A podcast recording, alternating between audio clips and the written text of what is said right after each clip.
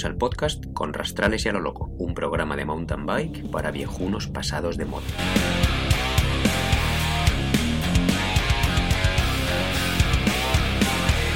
Bueno, pues otra ración doble, chavales, qué suerte tenéis que está, os, están viniendo los programas ahora como churros. O sea que ahora venimos con otro programa a Cholón. Más, más cortito porque tenemos otro, otro invitado que conseguimos entrevistar el otro día y de hecho Puli ya ha publicado la entrevista en su canal y recomiendo que la veáis porque mola mucho. Y ahora la vamos a añadir en nuestro podcast. O sea que Puli, si nos dices a quién hemos entrevistado. Sí, pues nada, hemos entrevistado a Pablo González, que es doctor en ingeniería informática especializado en inteligencia artificial pero sobre todo lo que más cuadraba en Contraste ese loco era que a un nivel completamente diferente a, nosotros o vosotros, ¿no? Eh, él también practica ciclismo, pero desde el punto de vista más eh, viajero, vamos, el más puro ciclismo viajero. Entonces nos va a hablar sobre sus viajes en bicicleta y sobre lo que, lo que él, un experimento que llevó a cabo muy interesante sobre la bicicleta eléctrica y un, viaje de cicloturismo, ¿no? Cómo se ideó un kit para, para, para cargar la bicicleta mientras viajaba. Y, y, las conclusiones que sacó de ello. Aparte de otras muchas cosas que, que, hablamos y otras tantas que se quedaron en el tintero. Así que esperamos que, que os parezca interesante. Pasa, majo. ¿Quieres unas pastas?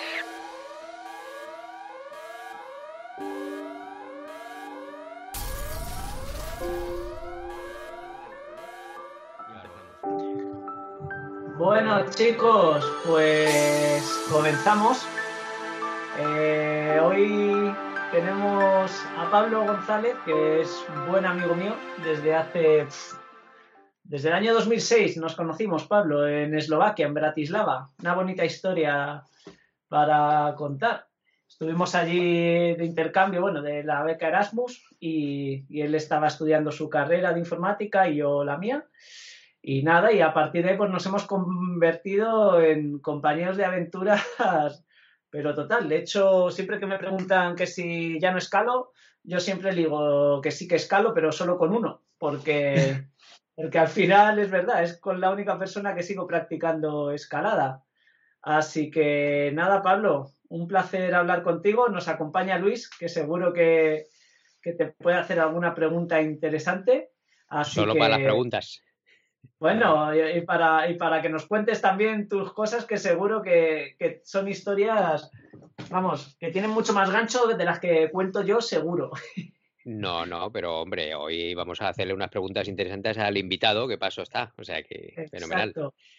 Ah, pues Así que Pablo, yo encantado, encantado de estar aquí y como, como dice Puli aquí, ya son muchos años que, que nos conocemos desde aquel viaje, aquella beca Erasmus ahí en Bratislava y, nada, encantado de estar con vosotros y de charlar aquí y pasar un rato guay. Sí, pues bueno, Pablo, aparte de a mí, es un gran compañero, pero lo que más me mola de él es su lado más friki en el mejor de los sentidos de la palabra. Es decir, cada vez que nos vamos al monte, que pues, pasamos varios días juntos, del último que hablamos es de, de, montaña, ¿no? Al final siempre me está contando sus movidas de informática o le pregunto yo historietas de cómo se programa eh, cualquier cosa. Yo qué sé, eh, la última vez que estuvimos ahí en Picos, pues cómo se programa los colores, no sé si te acuerdas de esa conversación, cómo un ordenador sabe qué colores utiliza, tal, no sé qué. Bueno, el caso es que es que a mí me cuenta muchas curiosidades de las que no tengo ni puta idea y entonces pues me gusta que me las cuente porque, porque, pues, porque no tengo ni idea, entonces es un tema que solo hablo con él. Eh, él es ingeniero informático, doctor en informática, en ingeniería informática, especializado en inteligencia artificial, ¿verdad, Pablo? Sí, justo. Pero sobre todo quizás por lo que más tiene sentido eh, tanto en mi canal como, como en, en Contrastar ese lo loco, es porque tiene un lado aventurero que llamarían, aunque sé que no le mola nada que se lo digan, pero en el que hace cosas muy, muy interesantes, como, como se ha hecho varias rutas en bicicleta, una por el Danubio, otra eh, bordeando Islandia, si no me equivoco, ¿verdad, Pablo? Sí. También estuvo en las Highlands, eh, que es una de las zonas más despobladas de, Europa, junto con la Laponia española, que no me harto de decirlo, y la Laponia finlandesa. Y luego, aparte, una de las últimas aventuras que ha hecho, que bueno, a partir de aquí ya te dejo, te preguntamos, Pablo, y ya termino esta introducción, es que fue hace dos años, si no me equivoco, sí, el verano de hace dos veranos, se marchó desde Castellón, aunque él es asturiano, pero tenían el barco en Castellón, y marchó hasta las islas griegas en velero con su novia en un velerito que si lo veis era poco más grande que, bueno, no, más o menos del mismo tamaño de lo que puede ser una furgoneta camper, gran volumen, ni siquiera autocaravana, y ahí estuvieron unos cuatro meses navegando bajo las órdenes del capitán. Así que no sé por dónde empezar, Pablo. Para, para ir en barco, Pablo, ¿tenías tú conocimientos de navegación? Bueno, a ver, yo, yo generalmente, o sea, yo, yo curro, soy profesor de informática, eh, pero los inviernos, sobre todo cuando hace peor tiempo y demás, siempre me gusta tener algún proyecto paralelo, ¿no? Entonces hubo dos o tres años que me dediqué a, a ponerme las pilas con aprender a navegar, quiere decir, eh, pues estudiar todo lo que pude, eh, compramos un barquín pequeño para practicar, apuntándome a cursos y, bueno, pues aprendiendo. Y, justo después, como, como dice Público, salió la oportunidad de, pedir un permiso en el trabajo, estar unos meses sin currar y, bueno, pues me decidí a, eso, pues comprar un barco de 40 años, de 8 metros, eh, un poco más que una furgoneta camper y bueno, pues, pues eso, ir desde España hasta, hasta Grecia navegando en el, en el barco. Vaya, vaya, vaya Webers. Partí, partí de, la verdad que partí de nada, o sea, quiere decir, yo ni mi familia navegó nunca, ni nunca me había subido en un velero hasta hace tres o cuatro años, quiere decir, empecé pues con unos libros y empecé a mirar y, a sacar los títulos que hacen falta, lógicamente, y pues aprender todo lo que puedes. Madre mía, qué pasión, ¿eh? Eso es llevar una pasión ahí desde cero a tope. Sí, la verdad que, de ese viaje, de ese viaje estoy, estoy orgulloso. De los de la bici también, porque tienen su, su parte, aunque son viajes que hicimos pues muy tranquilos, los que, los que dijo Puli, el, Danubio, eh, Islandia, las Highlands. Eh, este año que me fui hasta, hasta Francia también, eh, desde aquí, desde Asturias, pero son, son cosas como más, más tranquilas y no son muy ambiciosas, pero bueno, estoy, estoy bastante orgulloso de las aventurillas, la verdad. No, hombre, que las aventuras en bicicleta, viajes largos, hombre, hay que estar orgulloso, hay que estar orgulloso como si es un fin de semana. Que, que eso es un, un, disfrute que no te lo quita nadie. Sin duda, sin duda. Y una medallita que te pones ahí, toma ya, otra más. Claro, claro. Pues y, no, no, solo eso, yo voy a añadir algo de información, si me equivoco me corriges Pablo, pero lo guapo quizás de su, tanto de sus proyectos, eh, tanto navegando como en bici, bueno, voy a hablar, me voy a centrar en la bici, es que él empezó a viajar en bici, si no me equivoco Pablo, el primer viaje que hiciste en bici fue el del Danubio, ¿no?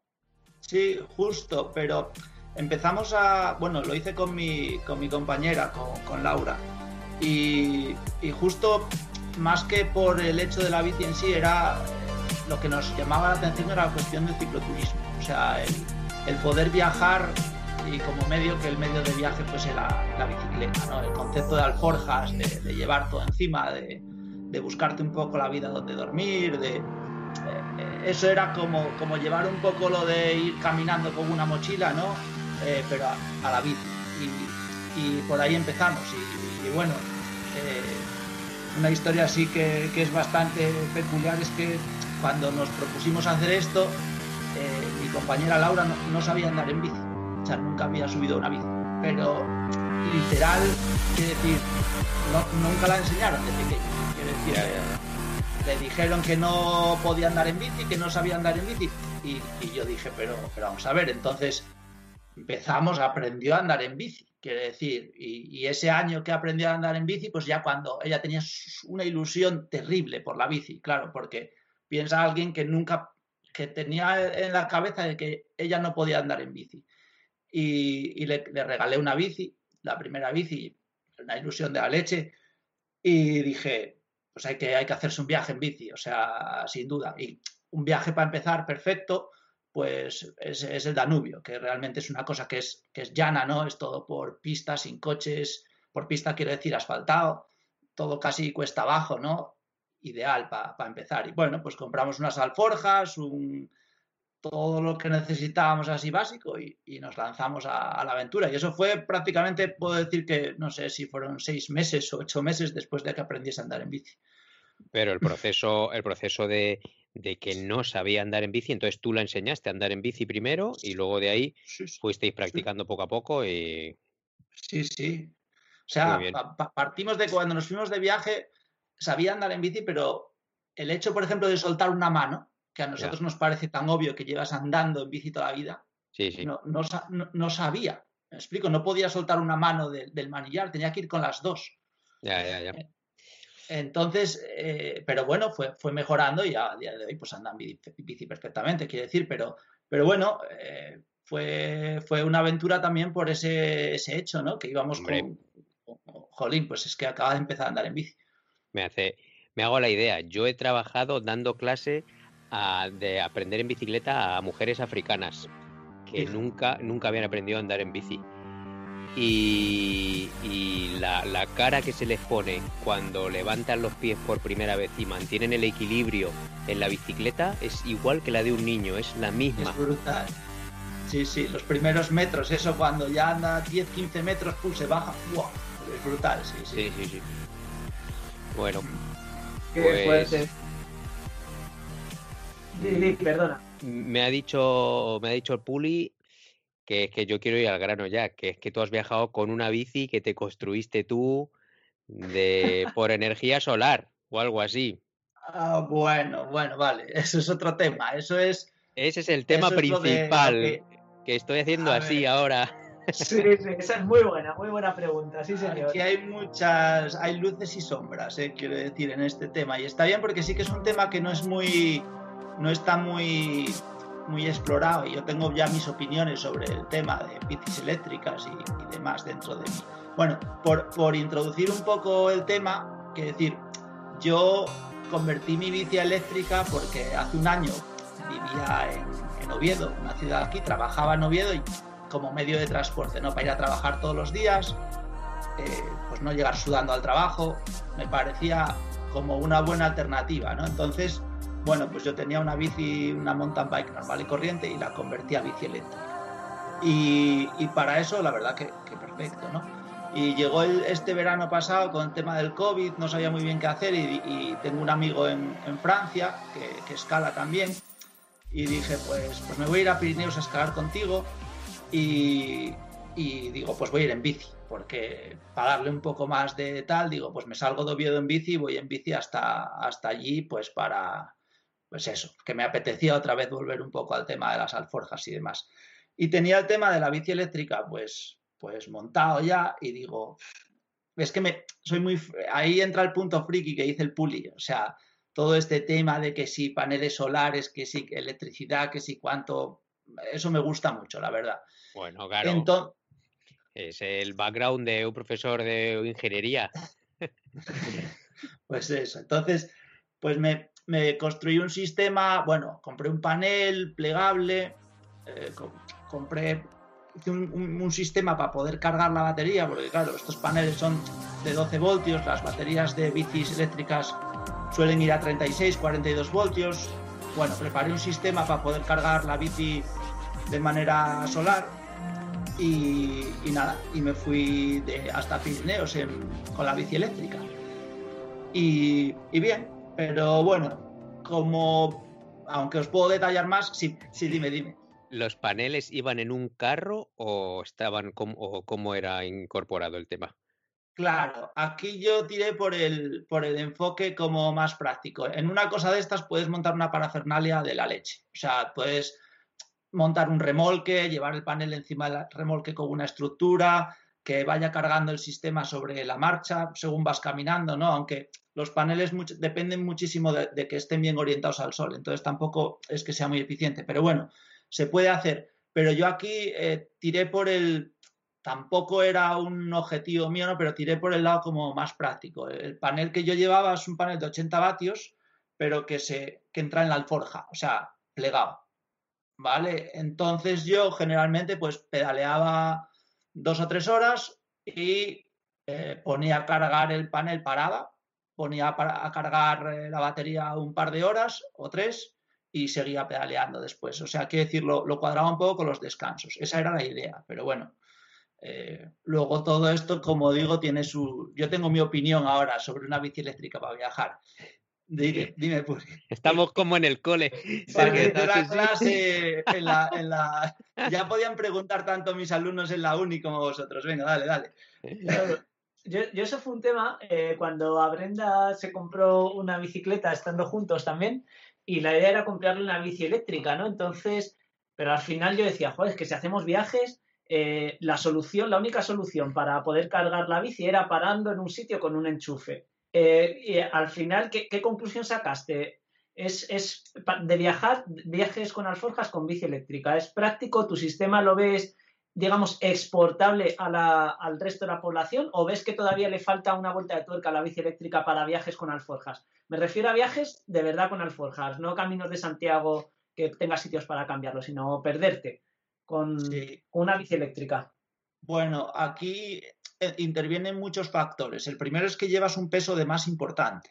O sea, si sumas el motor de la bici, sumas la batería, sumas los paneles, el regulador, pues estás llevando pues entre 7 kilos aproximadamente de más, que hay que tirar por ellos, quiero decir, cuando, cuando, no, tienes, cuando no tienes batería son 7-8 kilos que hay, que hay que tirar por ellos. A mí me pasó, viajando por aquí por el norte, pues tener tres días nublados. Quiere decir, y obviamente no puedes cargar nada, pues estás tirando por ese peso eh, de más. ¿Me explico? Eh, mi conclusión es, quiere decir, si eh, lo de solar está bien de apoyo, ¿vale? Pero los paneles no tienen una eficiencia tan alta como para poder yo si tenía tres horas de pleno sol podía cargar la batería como para hacerme 50 eh, kilómetros comodísimo, me explico. Pero mi conclusión es que, que, para cicloturismo no compensa. Quiero decir, a no ser que tú puedas asegurar que puedes cargar con un enchufe, y entonces sí, porque podrías llevar un par de baterías tranquilamente y cargar con el peso extra, porque la verdad que te ayuda mucho. Pero claro, sabiendo que al final del día te puedas enchufar. Si tienes que ir eh, solo con lo solar, hombre, si viajas por un sitio que tengas sol garantizado, muchísimo sol, ¿no? Un sitio de mucho sol, sí, pero si te vas a hacer un viaje por Islandia, eh, por Escocia, incluso por el norte de España, eh, es que no te. es difícil incluso en verano que te compense. Me explico. O sea, quiero decir, yo con mi batería, pues lo que os digo, mi batería era pequeña, ¿vale? Porque yo lo, yo lo tenía preparado para, para ciudad. El rango de mi batería era unos 50 kilómetros. Eh, y cargarlo a pleno sol necesitaba tres horas de sol. Y claro, son tres horas que pierdes de pedalear y que tienes que, parar, ¿no? Entonces, yo, yo creo que no. A mí me, hizo ilusión por la, por, porque me hacía gracia el tema de decir, oye, pues voy con, intento hacerlo solar, tal, con bici eléctrica. Pero yo mi conclusión es que creo que no compensa. Yo no creo que haya mucha gente viajando por ahí cargando mm, solar. O sea, quiero decir, no, no lo sé.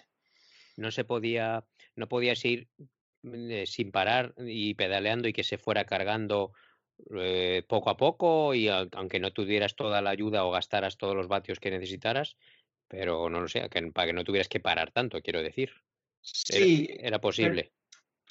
o sea, con el sistema que yo tenía no, pero sí se puede hacer, técnicamente es posible. Y yo encontré, una vez que hice un, viaje que estuvimos en el Caribe, encontré a un chico francés que justo tenía eso, ya un remolque y llevaba instalado un soporte, o sea, que, la verdad que no le estorbaba, estaba encima del remolque, incluso podía girar el panel pues para orientarlo hacia un lado o hacia otro según de dónde viniese el sol. Y la, la tracción la tenía, que eso fue una cosa que me sorprendió, en la propia rueda del remolque. O sea, eh, le, ayudaba. Y, y él decía que con eso pues que se hacía 60-70 kilómetros extra todos los días. Eh, mi sistema no era tan avanzado en ese caso. Quiero decir, yo tampoco, yo cogí mi bici y, me fui a Pirineos. No, no hice una preparación como para decir voy a hacerme un viaje tocho, ¿no? Eléctrico y, una preparación de ese estilo. Pero sí, sí, que se podría. Pero yo no sé, es que al final yo tampoco quiero caer en el, en el, en el tema de ir con una parafernalia de la leche para una cosa que en teoría tiene que ser simple, ¿no? Que es un viaje en bici, ir con lo mínimo ya empiezas a meter tantas cosas que al final, no sé. Nosotros, es que como somos bikepackers de tarjeta, vamos ahí a, durmiendo en camping, llevando lo mínimo posible y entonces, claro, es llevando tanto bártulo, pues eso es, madre mía, muchos, muchos vatios hay que mover ahí. ¿Cuántos vatios te daba, cuántos vatios te daba eso de apoyo? Esta bici son lo, lo legal aquí en España, que son 250 vatios. Bueno, joder, 250 ah, vatios, eso, eso es mi FTP. ¿Quién te, daría a ti eh, eso, Luis? Ya ves. Qué bueno. Y Pablo, entonces al final, incluso sin, ser ciclista, te ¿tú crees que te compensaba más esas dos, tres horas de espera, casi hacer otra cosa o incluso pedalearlas y te ibas a hacer la misma distancia, ¿no? Quitar ese peso, quitar ese peso, la inversión que tienes que hacer también, oye, pues si te compras el panel, el kit eléctrico, en una bici un poco mejor también, quiero decir, mm, yo, yo veo lo eléctrico genial cuando usas la bici como medio de transporte diario. Ahí yo lo veo que es la bomba. Es decir, yo, por ejemplo, para ir a trabajar, para hacerte trayectos, yo incluso eh, cuando vivía en Oviedo me iba a escalar a un sitio que está como a a 19 kilómetros de casa estaba, sí, ida 19 vuelta, y yo iba a escalar, quiere decir, no iba a andar en bici, iba a escalar. Pues con la bici eléctrica me, podía hacer ese trayecto, pues la ida en 45 minutos, eh, Asturias es bastante para arriba y para abajo, ¿eh? o sea, quiere decir que, que, si no tuviese la bici eléctrica, pues me iría en coche, porque yo en realidad voy a escalar. Entonces, como medio de transporte de diario y que llegas a tu casa y cargas la bici, yo lo veo genial. O sea, la bici eléctrica lo veo la leche. Como mm, medio para hacer una ruta aventurera de cicloturismo y demás, yo creo que si pongo los pros y los contras, a mí yo creo que no compensa. Pero bueno, es mi experimento, ¿no? Y al final las cosas se pueden hacer mejor y más sofisticadas, pero al final tampoco me mola depender un poco, incluso el concepto, ¿no? Depender de un motor, de tal. Bueno, no es lo que más me, me mole, pero bueno. Esa es la opinión. hablando del carro, en, algún, no sé si algún documental o algún youtuber se cruzaba también con una señora, y una señora francesa también, jubilada, que iba, se estaba cruzando ahí todo Mongolia, o no me acuerdo, con un carro así. Pero claro, allí es que hace sol unos anticiclones todo el día. Y la señora, no, es que no me acuerdo exactamente. En fin, que también me, me llamó la atención porque Llevaba un bártulo, un cachocarro grandísimo. Bueno, bueno, era lo que tenía que llevar la señora, era impresionante. Pero sí, parece ser que sí que iba la señora. Pues, lo pasaba mal en los días de viento, decía, porque. Claro, se movería. Claro, se movería muchísimo eso. Pero oye, sí, muy. Está interesante. Fenomenal. muy interesante, sobre todo, porque muchas veces yo el primero, todos hablamos sin realmente haber probado las cosas, ¿no? Y, al final no hay nada mejor como probar para decir, pues me quedo con una cosa u otra, así que, así que genial, Pablo. A mí me parece un viaje muy, muy interesante, tío, no, sobre todo el experimento, o sea que, muy guay, las conclusiones, tío, y más viniendo de ti, que sé que habrás valorado absolutamente todos los pros y los contras. es una opinión 0% basada en la subjetividad. Vaya, hombre, tampoco será para tanto. Oye, eh, tengo otra pregunta. Eh, no sé si es relacionada con tu especialidad, que es la inteligencia artificial o no. Eh, ahora me lo aclaras. ¿Tiene que ver la inteligencia artificial con los algoritmos que se utilizan con los, con los relojes y con los ciclocomputadores y el tema de la salud? el tema de que con todas las aplicaciones que hay, de si estás mejorando tu rendimiento o no, te van analizando las pulsaciones y te van diciendo que tienes que entrenar más, esto, lo otro, y al final te hacen como un, conjunto de datos que te están diciendo si vas mejorando o no. Yo no sé si eso tiene que ver con, con la inteligencia artificial o no. Sí, sin duda. O sea, todo el tema de, de, o sea, para que os hagáis una idea, siempre que tengamos algo que captura muchos datos, ¿no? Como puede ser un, smartwatch hoy en día, que, imaginaros todo lo que coge, ¿no? Pues pulsaciones, absolutamente todo. Todos los algoritmos hoy en día que se utilizan para procesar esas cantidades de datos ingentes son algoritmos que, al final están relacionados pues con, el aprendizaje automático y con la inteligencia artificial, sin duda, sí, sí. Ahí está. Para crear esos algoritmos, los hacen en conjunto gente como tú que se dedica a ese, a ese tema, más fisiólogos que se dedican al tema del entrenamiento o cómo, cómo los hacen ese tipo de algoritmos? A ver, no, soy, no tengo idea, mucha idea de este, nunca me puse a investigar este campo concreto, ¿no? La verdad que... Es que, eh, perdona, eh, que te haya hecho esa pregunta, soy experto en, en, hacer preguntas y dejar con el culo torcido a nuestros invitados, o sea que... No, a ver, no hay problema. Lo que pasa que decir, la, inteligencia artificial es un campo muy grande, ¿no? Entonces, al final trabajas en subcampos y, de otros pues tampoco estás enterado. Pero bueno, ya te puedo decir yo que, estos campos siempre son interdisciplinares, ¿vale? Es decir, eh, seguro, seguro que hay expertos en inteligencia artificial que trabajan con gente que, que controla del otro campo. Eso 100%, siempre, sí. Hace falta gente de los dos dominios, por supuesto. Sí. Es que él, no lo dice, Luis, porque es súper humilde, pero su, tesis, que a mí me encanta contar esto, tío, que fue con, para clasificar fitoplancton, ¿sabes? ¿No? Fue, crear el programa informático que en una muestra de agua se había mil millones, o bueno, o se había mil especies de fitoplancton diferentes, su tesis iba sobre eso, sobre cómo hacer el programa informático para que si veíamos un, bichito con 20 patas, lo, lo diferenciase de otro que tuviese una cabeza gigante, ¿sabes? Y entonces él, sin tener ni idea de biología marina, estaba trabajando con biólogos de Massachusetts o no sé dónde para, crear el programa informático de este, de este, pues eso, que llegase una máquina y dijese, pues hay no sé cuántos eh, artrópodos, yo qué sé, no tengo ni idea, ¿sabes? Entonces, imagino que sí. Claro, tío, yo... es, justo eso, pero está perfecto contado, no hay nada que decir. Es justo eso, pero imagino que sea pues con frikis cardiólogos que monten en bici o, no, o no, ¿sabes? Y ya está. Ya, ya, ya.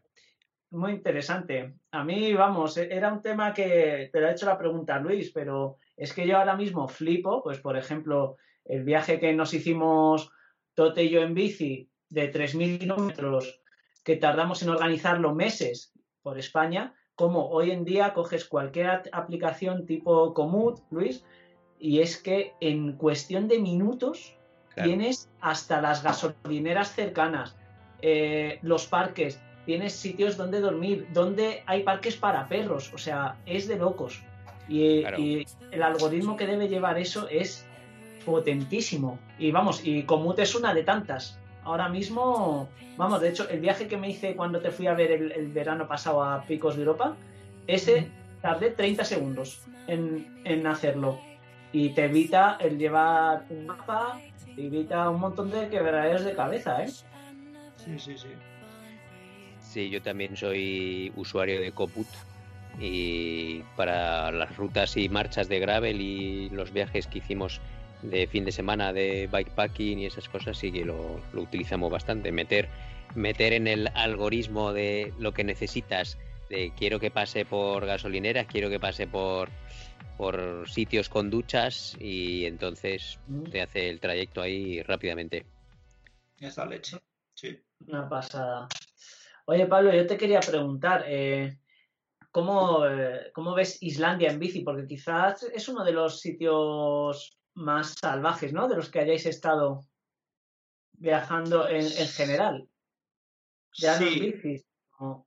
Islandia eh, fue después de hacer el Danubio, es decir, al año siguiente. Mm, realmente igual fue un poco ambicioso porque otra vez, o sea, mi compañera Laura, pues eso, lleva un año y poco andando, andando en bici y bueno, obviamente es un viaje más duro que, el Danubio en sí, ¿no? Y, y, la verdad que es un sitio precioso, o sea, y para andar en bici me parece a leche. Aparte cuando fuimos nosotros, que yo creo que fue año 2012 me parece, 2013, no me acuerdo exactamente, mm, no era tan turístico como quizás es ahora. Eh, pero, pero bueno, yo aún así es una cosa, un sitio que recomiendo. Ahora, claro, tiene también sus, puntos negativos. Uno de ellos es el, tiempo, ¿no? Quiero decir, ahí hay instalada una baja presión permanente casi más no, no, te hace falta mirar ni la predicción. O sea, de hecho la gente, los de allí se reían un poco de ti, decían, ¿qué tiempo dan para mañana? Y ya se reían de ti, como diciendo, pero ¿para qué miras el tiempo aquí? O sea, no, no hay nada que mirar. Además, siempre el viento siempre es en contra, ¿no? En Islandia. Sí, nosotros tuvimos, yo me acuerdo perfectamente, lo dicho, o sea, Laura llevaba año y pico andando en bici y salimos de, del, camping este. Hay un camping justo al lado del aeropuerto que te van a buscar con un remolque para llevar la bici y demás y, tienen una, nave allí para que puedas montar la bici. Eso está súper guay montado, eso es al lado del aeropuerto. Y salimos y nada, un viento, o sea, yo me acuerdo de ir en, Piñón Grande, Catalina Pequeña, en llano, a 5 por hora. O sea, y pedale, pedale, y con Laura, con Laura detrás, y así tres o cuatro horas, y llueve, y, lloviendo, y tal, y, yo ya diciendo, a ver, yo quiero decir, vas, a mí eso no me disgusta, ¿no? Pero, pero yo decía, hostia, como sea todo así, aquí tenemos un problema. Y, efectivamente, es decir, el viento es un factor gordo en Islandia. Eh, es decir, el, viento, claro, porque la lluvia al final, bueno, llueve, ¿no? Te mojas, ya está, luego ya te cambiarás. Pero el viento, claro, el, hecho ese de ir en llano a, 6 por hora, cuidado. Joder. Y... Bueno, como en una fat bike, es igual. ¿Eh? Yo estoy acostumbrado. Sí, sí. Luego, el día que, te, que el viento viene de cara, hubo un día que hicimos, que para vosotros no será nada, pero claro, para nosotros, pues imagínate, hicimos 140 kilómetros en un día, eh, pero que casi era como ir en moto, o sea, no pedaleabas. Yo me acuerdo de decir, a ver si llego hasta, hasta, hasta allí, a, que lo veías al fondo, sin tocar los pedales. Y efectivamente hacías así y ibas. Y, habría, los brazos, ¿no? Sí, sí, sí, sí.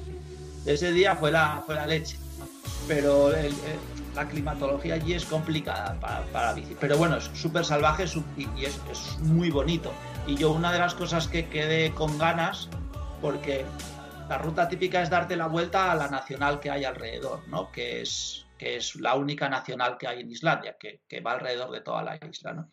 Eso es un poco lo que hicimos nosotros. Pero luego lo que es el interior de Islandia, desértico, pero, pero es muy, muy bonito. Y eso sí que hay gente, obviamente, que, lo hace, pero para nosotros no era justo, porque ya Laura tenía muy poca experiencia todavía en bici, pero es una cosa que me, que me molaría, es decir, cruzarme por el interior de Islandia de lado a lado. Eso tiene que estar chulo. Islandia se ha popularizado mucho ahora con el tema del gravel y esas cosas. Hay un evento que se llama The Rift, que son 200 kilómetros, joder, que está muy bien, pero es que se ha popularizado mucho y es, muy popular ahora y, viaja mucho la gente. Y luego, pues hay, hay varios vídeos de YouTube de GCN o de la petarda de Emily Batty, esta de Trek, que también ha estado en Islandia haciendo ahí bikepacking. Entonces, se ha mm. popularizado bastante de, mucha gente que va que quiere ir a Islandia a andar en bici ahora. A ver, ya, ya cuando fuimos, cuando fuimos nosotros, Quiero decir, ya veías a gente en bici, ¿eh? porque eh, eh, el sitio este que está, el, camping este que está al lado del aeropuerto, que tenían un poco ese negocio, ¿no? Si estabas en el camping la primera noche de tu viaje y la última, te dejaban dejar la caja, que es como el problema este cuando viajas, dónde voy a llevar la bici y tal, o sea, la caja de cartón o lo que llevases para guardar la bici, te dejaban guardarlo allí en una nave y tenías una nave para montar y desmontar la bici, que eso está genial, y te iban a buscar al aeropuerto y a llevarte que eso está chulo. Pues en esa nave, quiero decir, había bicis, o sea, había, ya había movimiento de, bicicletas, pero lo que dices, o sea, eh, por lo que tengo entendido, fue a, fue a más, en, todos los aspectos, ya no solo en turismo de bici, sino en turismo en general. ¿eh? Sí, sí. Mm. sí. se, popularizó, seguro. Por cierto, Luis, vi, el vídeo ese que decíais de, la Emily Batty y lo que llevaba era. Vi el, el, el behind the scenes, el detrás de no me digas. Así, hay un behind the scenes ahí también, sí. Sí, y, y buah, es que claro, no era bikepacking, era un documental, ¿me entiendes? Claro. Llevan dos coches detrás o uno, ¿no? Coches con unos no sé cuántos drones, no sé. Uf. Digo, es que para eso no vaya, ve, vamos, no lo vendas como bikepacking, ¿sabes? No pasa nada. Si... Por eso se ganó mis abucheos. Ya, ya lo sé. la, filmaban, la filmaban pasando con la bici por encima del río, ahí, ah. Y, luego veías a el río, vamos. Sí, sí. Fíjate que se puede hacer lo mismo y, grabándolo tú. Y es que queda casi hasta más auténtico, ¿sabes? Hombre, sin casi.